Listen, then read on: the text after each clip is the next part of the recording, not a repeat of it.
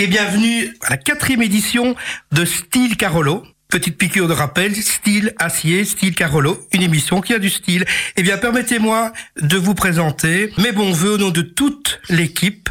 Nous sommes vraiment contents de vous retrouver pour euh, une nouvelle émission de Style Carolo. Voilà, Jean-Claude Hérin au micro. Et puis, nous recevrons aujourd'hui Cédric Quinault, auteur euh, coursellois pour le tome 2 des Protecteurs d'Exa, la septième sage, et c'est bien la septième sage, hein, donc euh, personnage féminin. Ensuite, le comédien, metteur en scène, chanteur, que pourrait-on dire encore Conteur. Euh, Conteur, surtout bien sûr, parce qu'il va nous parler des contes aujourd'hui. Jacques Hidruyot, artiste euh, extrêmement euh, talentueux, bien entendu, viendra nous parler de la Maison du Conte. C'est vrai que j'avais omis de dire conteur, mais c'est dans ce cadre-là que nous le recevrons principalement. Et puis nous recevrons Jacques Delmer, Salvatore Vullo et Jacques Dutrifoy, qui viendront nous parler de la revue Carolo, quelle saga a été programmée au départ à la mi-décembre, puis reportée au début janvier, et puis elle débutera finalement le 21 janvier, c'est-à-dire dans quatre jours. Et la revue s'appellera la revue hydroalcoolique. Tout un programme, bien entendu, par rapport au fameux virus qui nous pourrit la vie et qui n'a pas fini de nous pourrir la vie encore. Alors, nos chroniqueurs, Christian, pour la BD, viendra nous présenter Mescal chez Soleil Édition, et puis Moonriver aux éditions Six Pieds Sous Terre. Thomas Léodet, notre cinéphile, viendra nous parler de deux films. En attendant Bojangles, avec Virginie Fira, Romain Duris, et puis le fameux House of Gucci, hein, qui est centré sur l'assassinat de Maurizio Gucci, l'assassinat commandité par son ex-femme Patricia Reggiani. Eh bien, Thomas viendra nous en parler. Et puis, nous allons marquer maintenant une petite pause musicale avant de recevoir Cédric Quinault. Buzz Radio. Juste pour vous.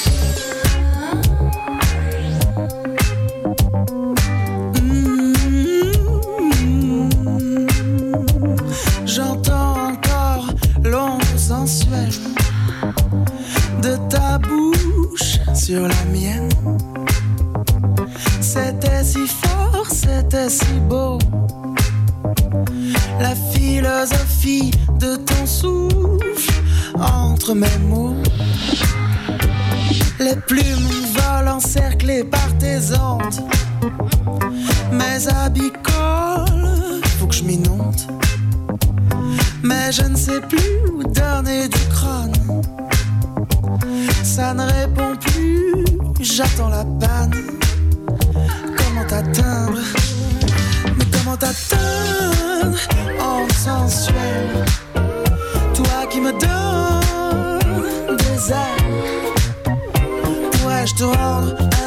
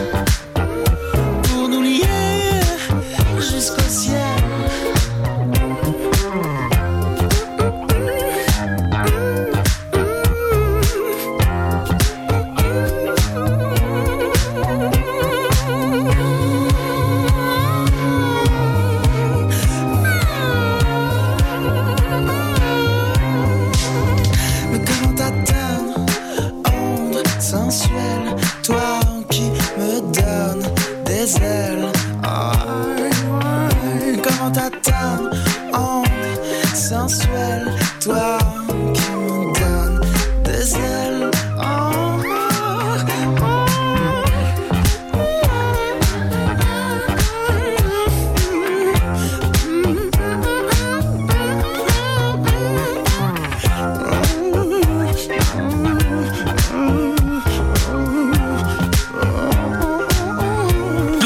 Notre premier invité, Cédric Quinault. Bonjour. Bonjour Cédric. Dans la vie, vous êtes gestionnaire de projet et contrôleur de gestion, vous êtes coursellois, et puis vous êtes lancé il y a quelques années dans l'écriture euh, d'un premier roman, L'apprenti guérisseur, dans un style fantasy. Alors, y a-t-il un lien entre la gestion de projet et euh, la fantasy ou, ou, pas du tout? Non, je pense que pour écrire un, un, premier roman, il faut être un peu gestionnaire de projet. Donc, euh, c'est vrai que écrire un livre en soi est un projet, était un de mes plus importants projets. Et donc, oui, il y a un lien organisationnel, mais ça ne va pas plus loin. Oui, parce que vous écrivez tous les jours, m'avez-vous dit. Euh, oui. Oui, c'est ça. D'accord. Et et un déclic qui s'est produit pour écrire euh, un film que vous avez vu, une œuvre ou pas du tout? Non, non, j'ai toujours voulu écrire, j'ai toujours eu comme objectif de publier un livre. Et ce qui m'a fait passer à l'action, c'est, je pense, une prise de conscience de ne plus attendre et d'aller jusqu'au bout d'un premier projet, voir euh, comment j'allais aborder ce projet. Et c'est un fameux projet puisque vous vous êtes lancé dans une série de cinq tomes et puis Bon, les, les, auditeurs ne le voient pas, mais euh, les tomes, bon, le dernier fait 450 pages pratiquement, c'est ça Oui, c'est ça, oui. Le premier, euh, pratiquement tout autant. Donc, vous êtes lancé dans une euh, série de cinq tomes et en parallèle aussi une série de récits plus courts. Oui, c'est ça, c'est ça. Donc euh, les protecteurs d'Exa, donc le deuxième tome qui est sorti actuellement, donc le public était vraiment à la base un public adulte, où je me suis étonné de voir des adolescents qui étaient attirés par la lecture de ces tomes, et euh, j'ai décidé de faire une petite série en parallèle pour euh, élargir encore le public, pour donner l'occasion à des beaucoup plus jeunes, donc cinquième, sixième primaire, ah, des plus jeunes, ouais. voilà, à avoir cette lecture, parce que c'est un univers que j'aime beaucoup. Hein, je le parcours quand je dis que j'écris un peu tous les jours, c'est ça. Hein, je parcours cet univers un petit peu tous les jours, et je trouvais dommage que la grosseur des tomes puisse freiner certains lecteurs. Et donc j'ai décidé vraiment de faire des Un aventures plus courtes. Comme Star Wars, ou alors le, le, Hobbit par exemple dans le Seigneur des Anneaux, c'est un spin-off. Vous prenez un personnage, l'apothicaire, je pense. Oui, c'est ça. Euh, donc le, le, premier tome, ça sera le nouvel apothicaire, où là euh, je décide de rester dans une seule cité. Une seule cité. Voilà, voilà c'est ça. Et donc je prévois de faire au moins une dizaine d'aventures dans cette série parallèle. Parce que je pense qu'un dénominateur commun de la fantasy, c'est la cartographie. On présente toujours, en tout cas en, en, début de chaque roman, les mondes imaginaires avec plusieurs cités. Et là, ben, on, on, retrouve notamment dans le deuxième tome, la septième sage, on retrouve des cités euh, qui étaient déjà bien présentes dans le premier tome. Hein. C'est ça. Hum. Est-ce que vous pouvez nous parler un peu du pitch du premier et puis on parlera du deuxième avec Sync, l'apprenti guérisseur. C'est important de le dire parce qu'après, il va prendre du galon. Je pense que il va prendre de l'assurance. Vous pouvez nous en dire un peu plus? Donc c'est bien ça. Donc Sync dans le premier tome est le personnage principal. Il va se découvrir un don. Donc à la base c'est un jeune garçon euh, d'une vingtaine d'années qui est coursier et euh, lors d'une de ses livraisons dans une des cités d'Exa, sa partenaire va être euh, gravement blessée et ses émotions vont être tellement chamboulées qu'il va se découvrir ce don de guérison. Et donc ce premier tome amenait vraiment la découverte du personnage et la découverte du personnage à travers la découverte de son don comment allait-il réagir par rapport à cette découverte et comment va-t-il débuter cette nouvelle vie pour lui? Donc ça, c'était vraiment le premier tome. Je voulais vraiment axer la découverte d'un personnage central, mais avec une multitude de personnages secondaires qui vont soit lui barrer la route, soit l'aider dans la protection d'Exa, puisque ça va devenir à lui seul un protecteur d'Exa parmi tant d'autres.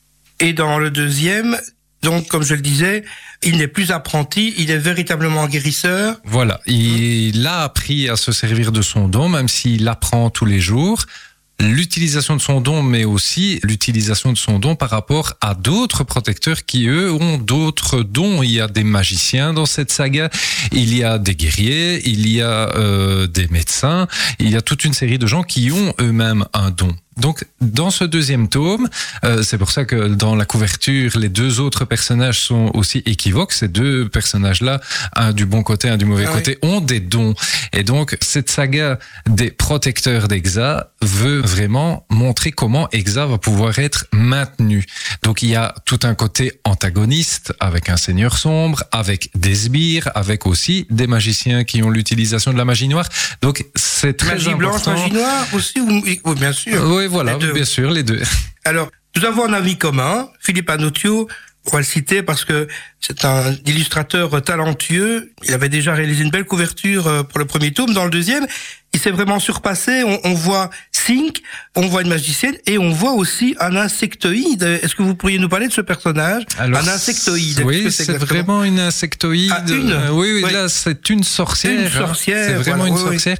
Et donc, dans le côté antagoniste, il y a plusieurs euh, formes d'êtres. Et les, ces insectoïdes en sont une des races euh, principales. Et donc, elle va avoir vraiment un rôle euh, qui va, qui va vraiment barrer la route à, à Sync dans sa recherche d'artefacts, mais elle n'agit pas seule puisque certains antagonistes du premier tome prennent eux aussi du galon. Euh, Elle n'a donc- pas l'air sympathique sur la couverture. Je vais la montrer à Jackie Ah, je et à. Bernard qui est aux manettes. Bonjour Bernard. Bonjour Jean-Claude. Voilà. euh, n'a pas l'air fort sympathique, hein, Non, cet, insecte, cet insectoïde. Euh, la septième sage, je pense que le lecteur va devoir la découvrir. C'est une femme. Et c'est pas nécessairement le rôle principal, sans trop en dire. Ah, Il y a un rôle essentiel, mais je pense que le lecteur va être convaincu de qui est la septième sage pendant tout le roman et va devoir attendre les dernières pages avant d'avoir la certitude de qui est-ce et il risque d'être surpris. D'accord. Donc il faut bien entendu euh, vous précipiter sur ce deuxième tome. Est-ce qu'on peut lire le, le deuxième sans avoir lu le premier Ou est-il conseillé quand même de lire les deux? Bah, je vais conseiller quand même de découvrir le premier en premier lieu pour apprendre à découvrir Sync et par où est-il passé pour avoir les galons qu'il a euh, et l'assurance qu'il affiche dans ce deuxième tome? Maintenant, ça n'est pas obligatoire. On peut tout à fait prendre du plaisir et en imaginant ce que pouvait être euh, l'histoire de, de Sync auparavant. D'accord. Un peu des perspectives pour les trois prochains, on peut un peu lever le, coin du voile ou pas? Oui, euh, ça sera encore dans une des cités euh, principales d'Exa. Donc, euh, toutes mes cités sont inspirées des plus beaux villages de l'Aveyron. Donc, le troisième tome, qui sera donc le tome central, va avoir un côté un peu plus euh, religieux. Il y aura un aspect de, de foi, de croyance. Et donc, euh, je commence à avoir la certitude du titre et euh, ma ligne rouge est déjà sur papier. Donc, euh, voilà. Jackie, tu avais une question à poser. Je vois que tu regardes avec beaucoup d'intérêt le, le livre. Mais en fait, quand je vois déjà la couverture, moi, ça évoque une bande dessinée, c'est la complainte des Landes perdues Ah oui, de Rosinski. Ah, non, Dufault. de Dufault. Ouais. De Dufault. Illustré entre autres par Rosinski. Euh, je crois. Oui, ça, je ne pourrais plus dire De la, de la les- bille aussi. Voilà. Mais donc, il y a déjà un univers, moi, c'est de l'heroic fantasy, si j'ai bien compris. Et ce que je voulais savoir en demandant à, à Cédric, d'où lui vient l'inspiration et pourquoi ce genre et qu'est-ce qui a fait que on va démarrer, que ça s'appelle Exa, enfin, tout ça. quoi. Alors, euh, la fantasy m'a toujours attiré. Donc, que ce soit au cinéma ou en lecture, je suis un grand admirateur du travail de Tolkien pour Le Seigneur des Anneaux et Le Hobbit. Euh, toute la saga des Harry Potter, tout ce qui a trait à l'imagination, à la magie, au bestiaire travaillé. Euh, je suis aussi un grand admirateur de George Lucas et de la saga Star Wars. Donc, euh, je veux dire, j'ai très facile à m'inventer un, un monde. Maintenant, pour ce qui concerne les décors, je suis tombé amoureux du département de l'Aveyron en France, où il y a un maintien de l'architecture qui est vraiment exceptionnel. Et donc, euh, j'ai visité les dix plus beaux villages de l'Aveyron qui sont classés plus beaux villages de France. Et ça me transporte vraiment dans un imaginaire qui pourrait être totalement inhumain, totalement inexistant, alors qu'il est encore là. L'Aveyron, c'est où exactement? Parce que moi, je suis un peu nul en géographie française. Ah, voilà, Et nos auditeurs ne le savent peut-être pas non plus, Non donc. plus, euh, ouais. Ah ben voilà. si vous repérez Tou- Toulouse sur la carte de France, Oui. eh ben euh, à une centaine de kilomètres plus au nord-est et vous y êtes. Voilà. Voilà, et alors euh, on découvre une cité dont vous avez un peu dé- déformé le, le nom original, parce que la, la cité euh, médiévale existe véritablement, et vous avez transformé le nom. C'est la ça. Pérus en... Euh, C'est la le- cité de Rupes dans ce Rupes, deuxième tome. hein. Et euh, le village euh, existant s'appelle Pérus-le-Roc. Et donc les deux tours qui ont été très bien illustrées par Philippe sur la couverture du, du second euh, existent bel et bien. Je suis monté sur ces tours qui sont des tours de garde hein, sur un, un ponton rocheux. Euh, ce site a été magnifiquement euh, sauvegardé, tout comme le reste du village. hein. Il y a un, une église que je reprends sous forme de temple, mais c'est tellement euh, magistral quand on visite ce lieu que pour moi, euh, la transposer dans un univers d'exa euh, est quand même assez facile. Et donc la couverture arrière, par exemple, c'est aussi un lieu existant. C'est un, endroit à Brousse-le-Château qui s'appelle Subrose dans, dans le deuxième tome. Et c'est un oratoire dans l'enceinte du château de Brousse-le-Château. Voilà, donc que les auditeurs retiennent bien le nom. Donc Pérus-le-Roc en Aveyron, un, un site que l'on peut euh, visiter. Euh, on découvre c'est vrai que vous avez parlé de, de, personnages un peu antipathiques. Il y a aussi des personnages plus sympas comme euh, les feuillards. Oui.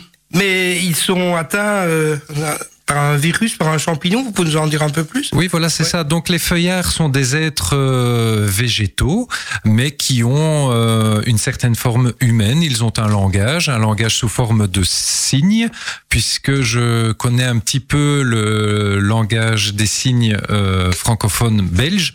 Et donc c'était important aussi pour moi de me prêter à l'essai de rendre ce mode de communication par écrit, ce qui n'était pas Ah ouais. simple. Donc ces feuillards sont vraiment particuliers, tout d'abord parce qu'ils sont imposants, ils sont grands, ils se mouvoient très facilement et euh, ça gêne un petit peu ces antagonistes puisque ce sont un peu euh, des êtres qui ont un mode de communication avec toute forme de vie y compris avec les végétaux par leurs racines, et ça c'est très euh, décrit dans ce deuxième tome, euh, en termes d'alerte par exemple.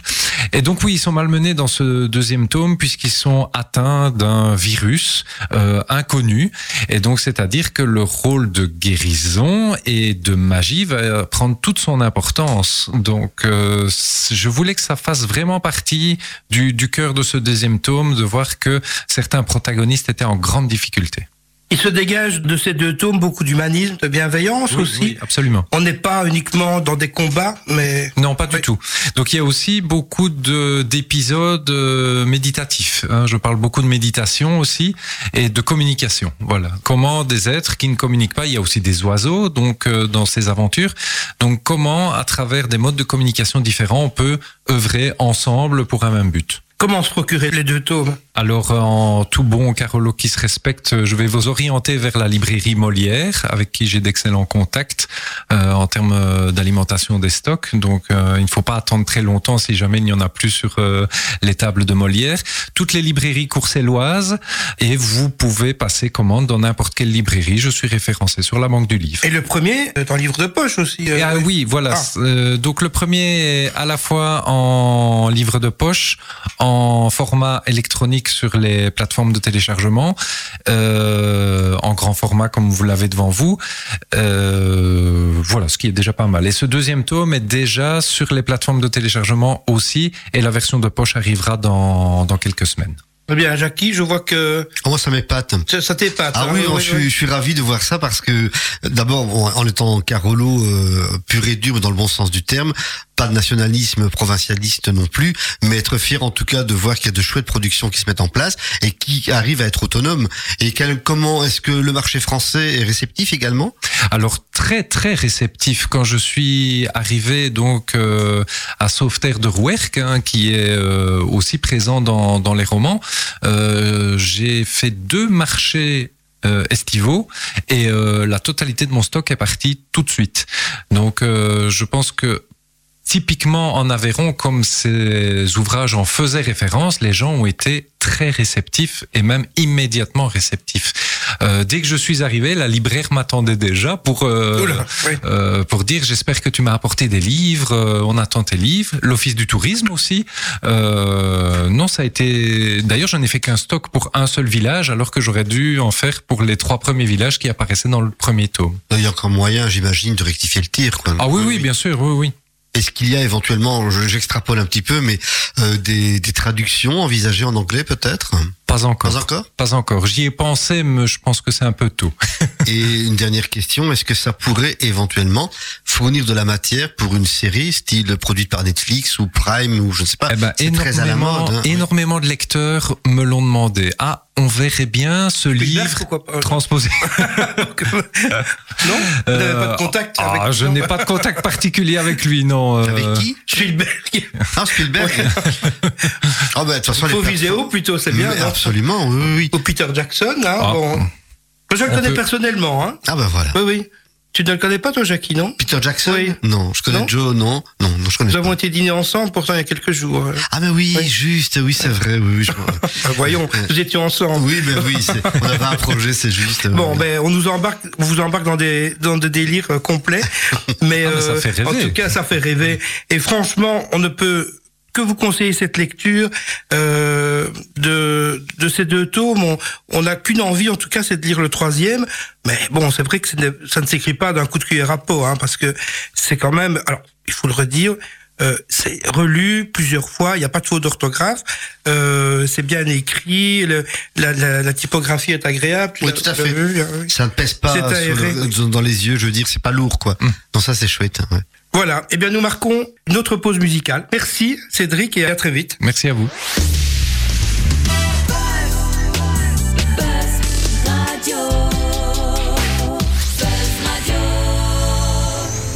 Deux femmes qui se tiennent la main. Ça n'a rien qui peut gêner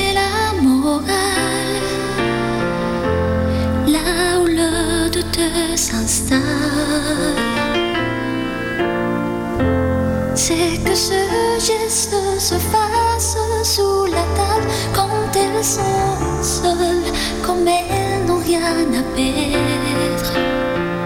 Après les mains, la peau de tout le reste. Un amour qui est secret.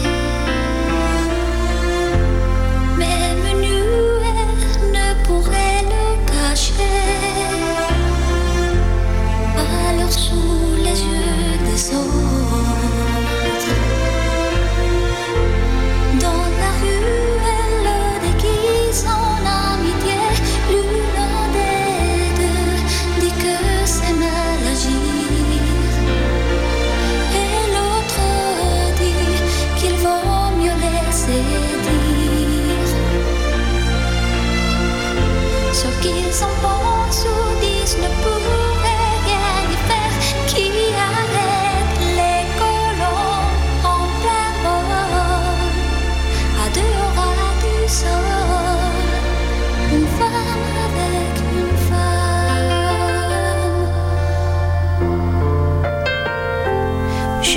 Je ne veux pas les juger. Je ne veux pas jeter la première pierre. Et si en poussant la porte,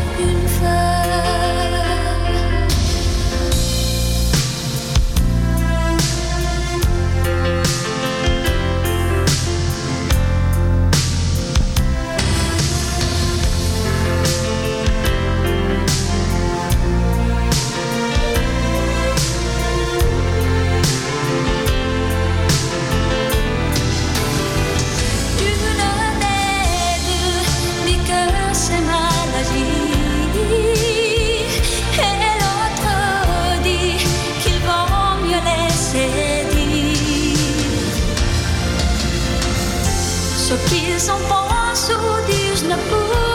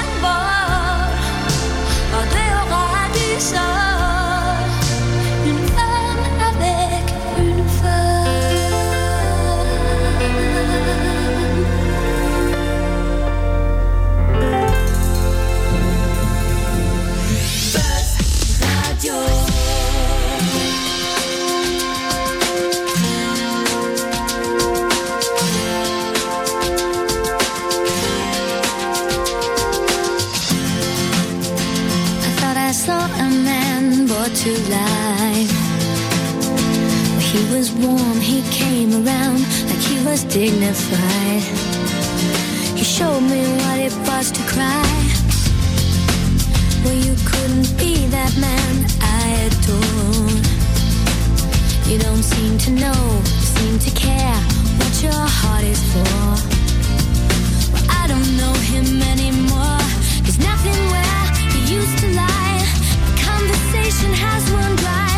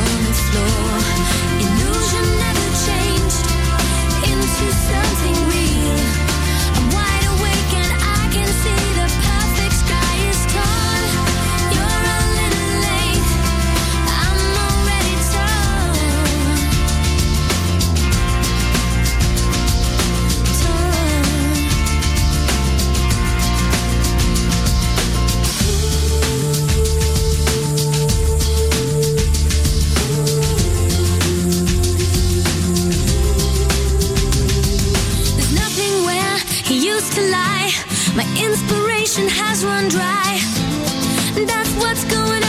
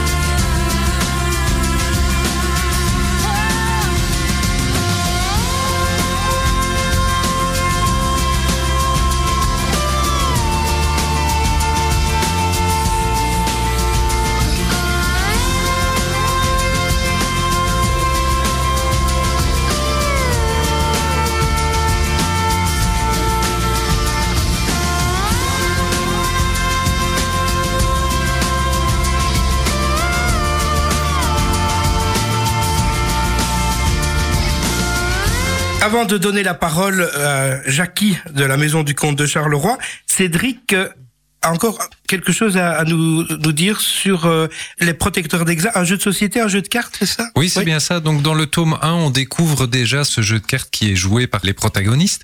Et euh, certains lecteurs, après, m'ont demandé, tiens, ce jeu de cartes, est-ce qu'il existe vraiment? Est-ce qu'on peut se le procurer? J'ai dit, ah, pas encore, mais c'est une bonne idée. Et donc, euh, j'ai pu rentrer en contact avec un collectif, le collectif Sambre et Jeux, qui donne des formations pour la création de jeux de société à, à destination pédagogique. Et donc, je me suis lancé en me disant, mais oui, pourquoi pas créer ce jeu pour qu'il devienne réalité? C'est parfait. Merci Cédric. Merci.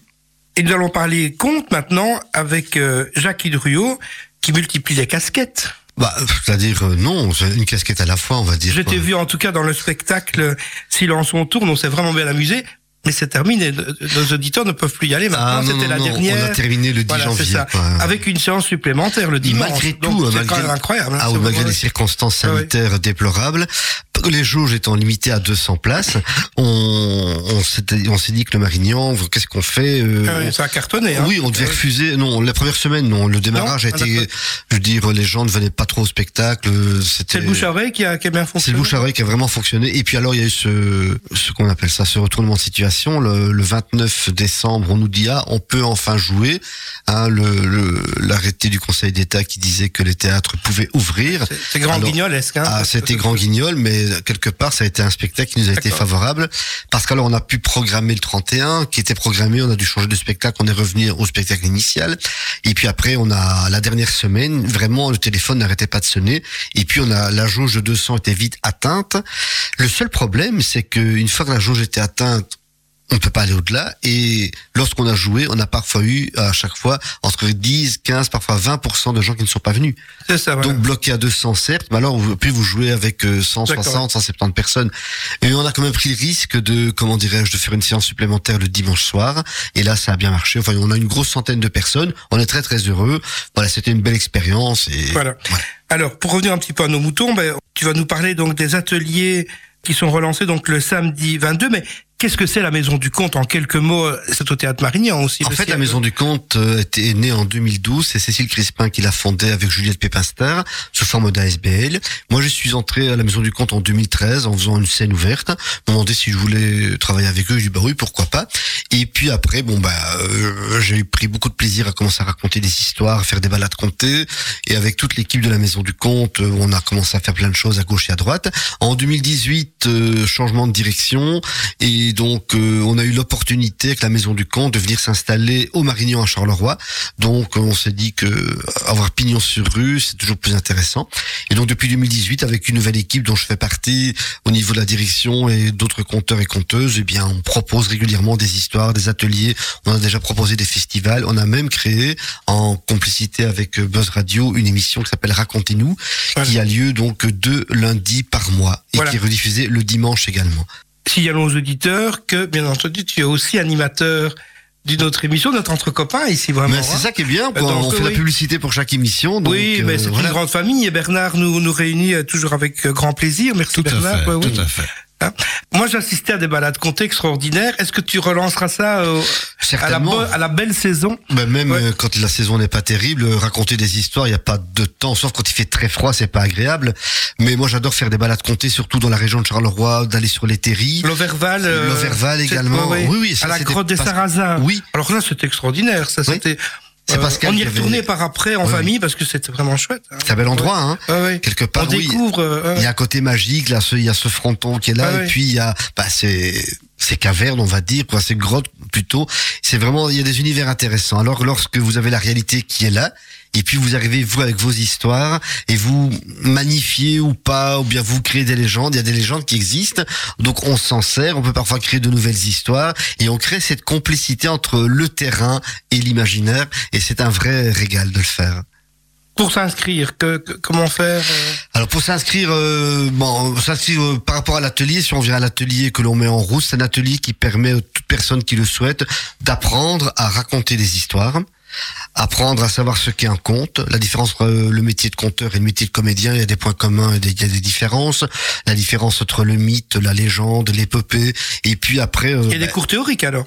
euh, il y a ou très très peu. Hein. C'est vraiment pour situer le conte, parce que tout le monde, les gens pensent que le conte c'est Walt Disney, quoi, ou c'est Blanche Neige. Il n'y a pas que ça. Le conte, il y a le conte merveilleux, mais il y a les contes étiologiques, les contes du pourquoi, les contes philosophiques, les contes humoristiques. Il y a, c'est très très large. C'est lorsque vous ouvrez la porte de l'univers du conte, c'est vraiment un univers un peu comme l'univers de Cédric tout à l'heure. C'est une porte, euh, elle vous mène dans une pièce, et puis cette pièce-là, il y a un petit coin. Vous allez voir, oh mais il y a de la lumière, je vais aller voir ce qui se passe là-bas. Vous allez peut-être alors. bah, pourquoi pas euh, C'est le début d'une oui, grande aventure. des, bâtisseurs d'histoire, des créateurs d'histoire, comme avec la bande dessinée. Bon, je suis un fan Ah oui, de bande aussi, dessinée, ouais, bah ouais. Toi aussi, quoi. Donc euh, voilà, donc je Et bien sûr, Christian aussi, de euh, Slumberland BD World, qui est là avec nous, qui vient de nous rejoindre. Bonjour Christian. oui. Bonsoir Oui, à oui. tous. Mais très intéressant, effectivement. Mais nous sommes tous des Ouais, ouais, raconteurs d'histoire. hein, Je- c'est- oui. Bien sûr, c'est toujours un peu le même domaine. Je, je me demandais, euh, sur les terrils, par exemple, Oui. qu'est-ce que tu proposes? Ce sont des contes très spécifiques ou bien Alors, qui sur sont les- un peu adaptés euh, à l'endroit ou... Bien entendu, bien entendu. Mais je vais vous raconter hein, une histoire qui qui n'est pas sur un terri au départ, mais je l'ai adapté pour un terri. Euh, donc ça se passait donc au temps où les terris étaient florissants, le charbonnage florissant. Vous montiez sur le terri Saint-Charles et vous voyez le canal, et puis vous voyez les tours, vous voyez la fumée au loin, vous devinez la gare. Et un jour, un patron de charbonnage monte au-dessus de ce terri avec son petit garçon de 10 ans. Alors il dit, tu vois mon gamin, là-bas, ça c'est l'usine où euh, mon frère travaille. Là-bas, à côté, c'est le charbonnage. Tu vois, il y a, ce sont les molettes. Là-bas, nous avons les wagonnets, il y a plein de charbon. Là, le charbon est pris dans les trains qui vont dans le monde entier distribuer le charbon. Et puis là, tu vois, ce sont les péniches dans, que l'on charge avec du charbon. Ça va dans le monde entier également. Et puis là-bas, dans la ville, il y a le passage de la bourse. On calcule avec euh, beaucoup d'argent tous les bénéfices que l'on va faire. Tu vois, mon fils, regarde, un jour, tout cela sera à toi. Et puis, il retourne chez lui, c'est dimanche, il va manger la tarte parce que le fait d'avoir marché, il est un peu digéré. Et puis après, il croise, en descendant, il croise un, mineur qui monte avec son petit gamin de 10 ans également. Ils sont sur le même point de vue. Et le fils du mineur prend son garçon dans les bras, lui montre le paysage et lui dit, regarde. Très beau. Oui, très beau. Voilà. Donc c'est une histoire euh, que j'ai trouvée. Ben, je lis énormément de contes. hein. Je veux dire, j'ai au moins un bouquin de contes par semaine parce qu'il faut se nourrir quelque part. Et alors on adapte. Euh, je fais également pour la journée du patrimoine avec euh, l'équipe de la Maison du Conte. On a été à l'Aube, on est allé à Sureur, on est allé euh, deux fois à l'Aube, je crois. Également à Jumet Bio. Je sais pas si vous connaissez. C'est rue Borfilet. C'est l'ancien village de Jumet Station, à côté duquel on a construit une sorte de comment dire de couvent le couvent des Sœurs de Notre-Dame. Et comme c'était la journée du patrimoine, il était possible de visiter ces lieux. Donc ils ont appelé la maison du comte et j'ai organisé là une balade comptée dans le lieu et autour du lieu. Il y a un parc avec des arbres remarquables et puis a toute cette histoire. J'ai eu accès aux, minutes ou bien aux notes que font les sœurs. Euh, bon, tel, tel hiver, il a fait froid ou bien il a plu. Alors euh, les récoltes n'étaient pas bonnes ou bien il y a eu la guerre. Enfin, et tout, tout ça, il y a des plein plein d'anecdotes. Et puis j'ai j'ai amené des histoires que je connais, que j'ai adaptées à l'endroit et on a organisé une balade comptée, euh, trois balades comptées sur la journée, la même forcément avec des personnes différentes. Et c'est un vrai régal. Donc c'est vraiment un travail que l'on peut faire de commande. Et autour de, de l'Aube également, la fameuse collégiale, on a organisé une Oui, sorte de balade transartistique. Là, il y avait une violoncelliste qui racontait une histoire, il y avait une accordéoniste qui racontait une histoire. Dans les avait des- jardins- dans les jardins Folcoin. De Volcoin, Ah, oui, c'est oui, génial. C'est des endroits là où on s'adapte. Donc on raconte, on crée des histoires et euh, voilà. Ouais, donc on parle aussi du Grand Charleroi, en Tudigny en tout cas, aussi euh, euh, toute, la, toute cette euh, belle région de, de, de Thuin, de, de l'Aube. euh, La également. La Enfin, d'Aune, ah oui. Moi, je suis originaire de. J'ai vécu à Lerne très longtemps, donc c'est un coin que je connais bien également. D'accord. Écoute, on t'écouterait des heures, Jackie. C'est vrai. Hein Mais oui, Euh, Nous buvons tes paroles, Oh, littéralement. mon oui, Dieu. oui. Donc pour en revenir Voilà. par rapport à l'atelier compte, donc il démarre le 22 janvier.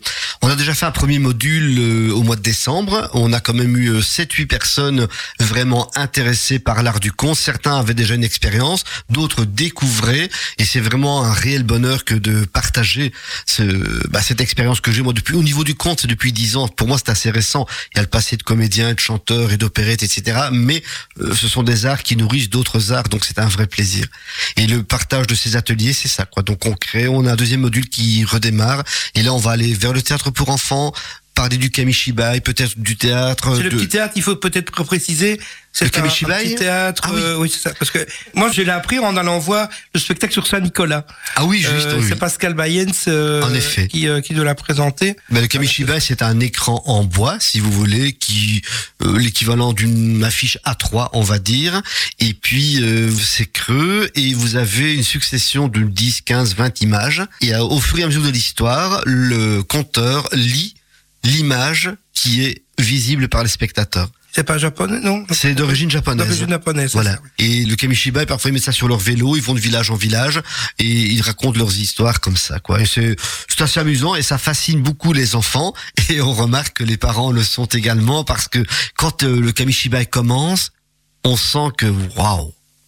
L'air est en suspens, ce sont des moments, il y a une communion quelque part. Oui, oui, euh, oui. Voilà, il y a rien de religieux, mais il y a, on sent que les esprits se rencontrent. Merci Jackie. On marque nous une euh, nouvelle pause. Buzz Radio,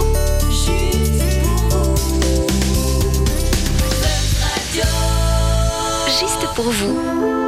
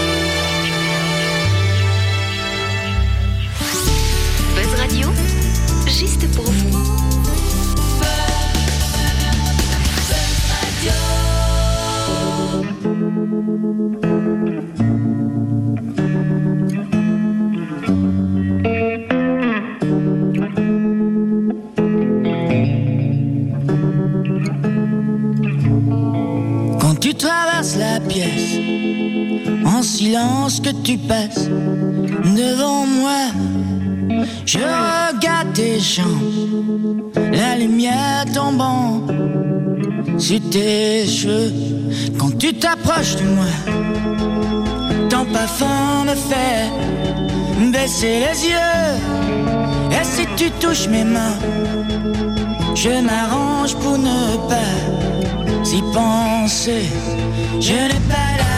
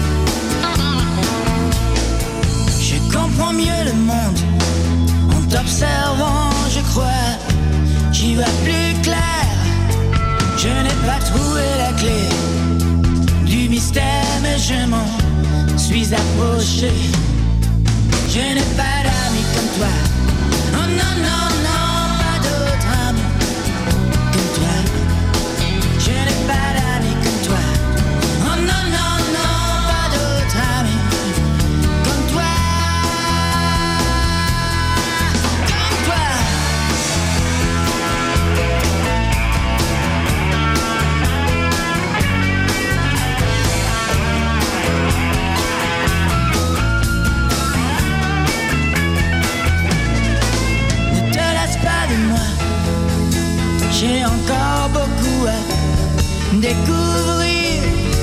Mais danse autour de moi. J'abandonne si tu danses autour de moi.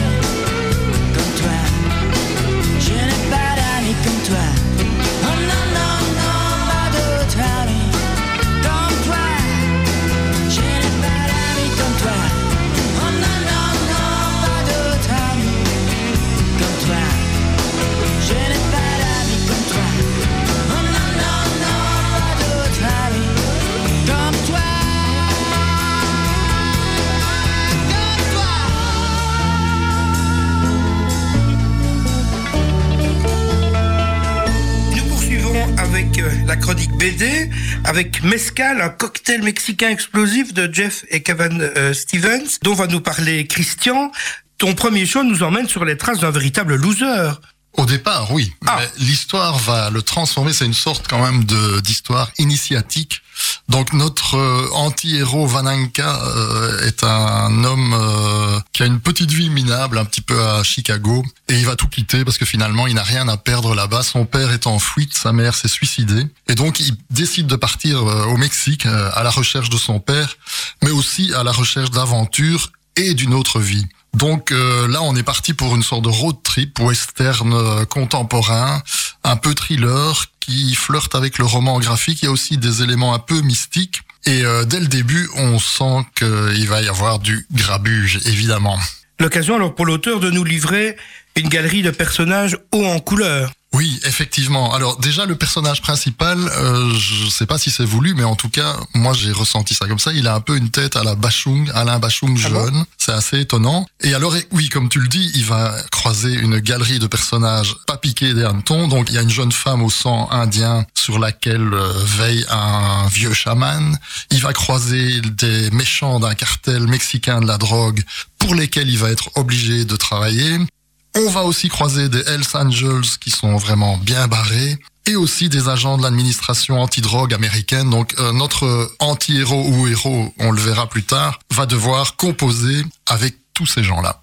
Et tous ces personnages évoluent dans un contexte rempli de références cinématographiques. Oui, en fait, c'est ça qui m'a beaucoup intéressé. Donc c'est un- un- une BD quand même euh, humoristico-violente, je vais dire. Donc on pense parfois euh, évidemment à Quentin Tarantino. Ou alors aussi au film culte qui s'appelle Une nuit en enfer. Je sais pas Ah si oui. Thomas ça te parle. Donc, oui, oui. Et un peu de Pulp From Fiction, alors, Till ça Down euh, en anglais, qui était un film de Robert Rodriguez euh, avec euh, Georges Clooney, Quentin Tarantino, Harvey Keitel. Tout à fait, qui oui. était un- un Thomas nous a rejoint, notre spécialiste cinéma. Voilà. Bonjour, Donc, Bonsoir tout le monde. Je parle sous son contrôle. C'était quand même Ouais. un film bien barré, mais bien foutu, je trouve. Oui, oui. Et ça peut être aussi violent que Pulp Fiction. Tu parlais de, de Oui, Tarantino. en fait, il y a quand même de la violence, un peu de sexe quand même, et on Ah. est dans une BD donc pas politiquement correcte, hein, un peu vénéneuse, violente, mais qui est désamorcée par de l'humour, parce que on voit bien que les auteurs euh, prennent ça au second degré, et il y a une sorte de distance par rapport aux, aux propos, mais les méchants sont vraiment méchants, et euh, ils en rajoutent des tonnes, quoi, les auteurs.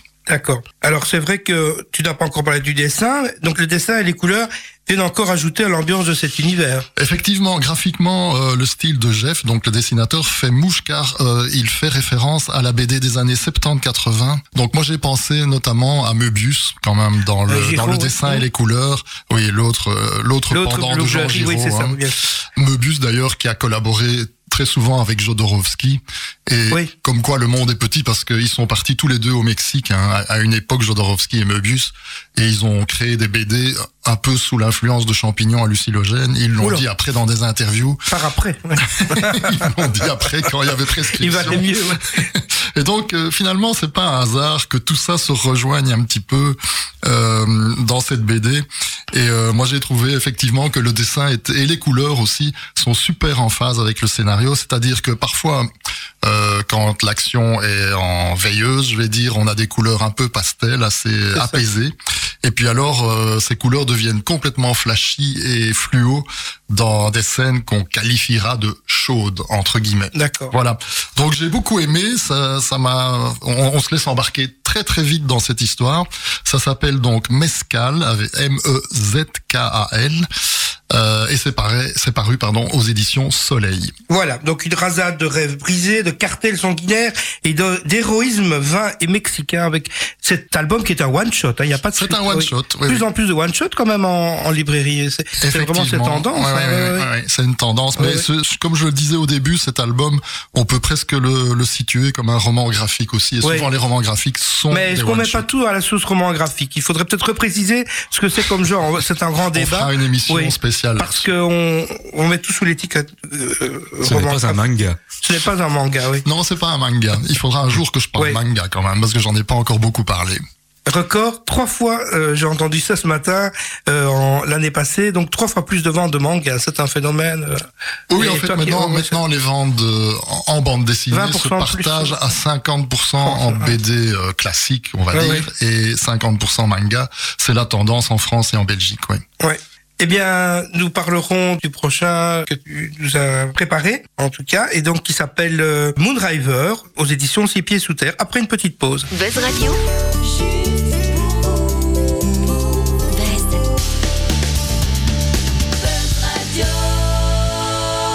Juste pour vous.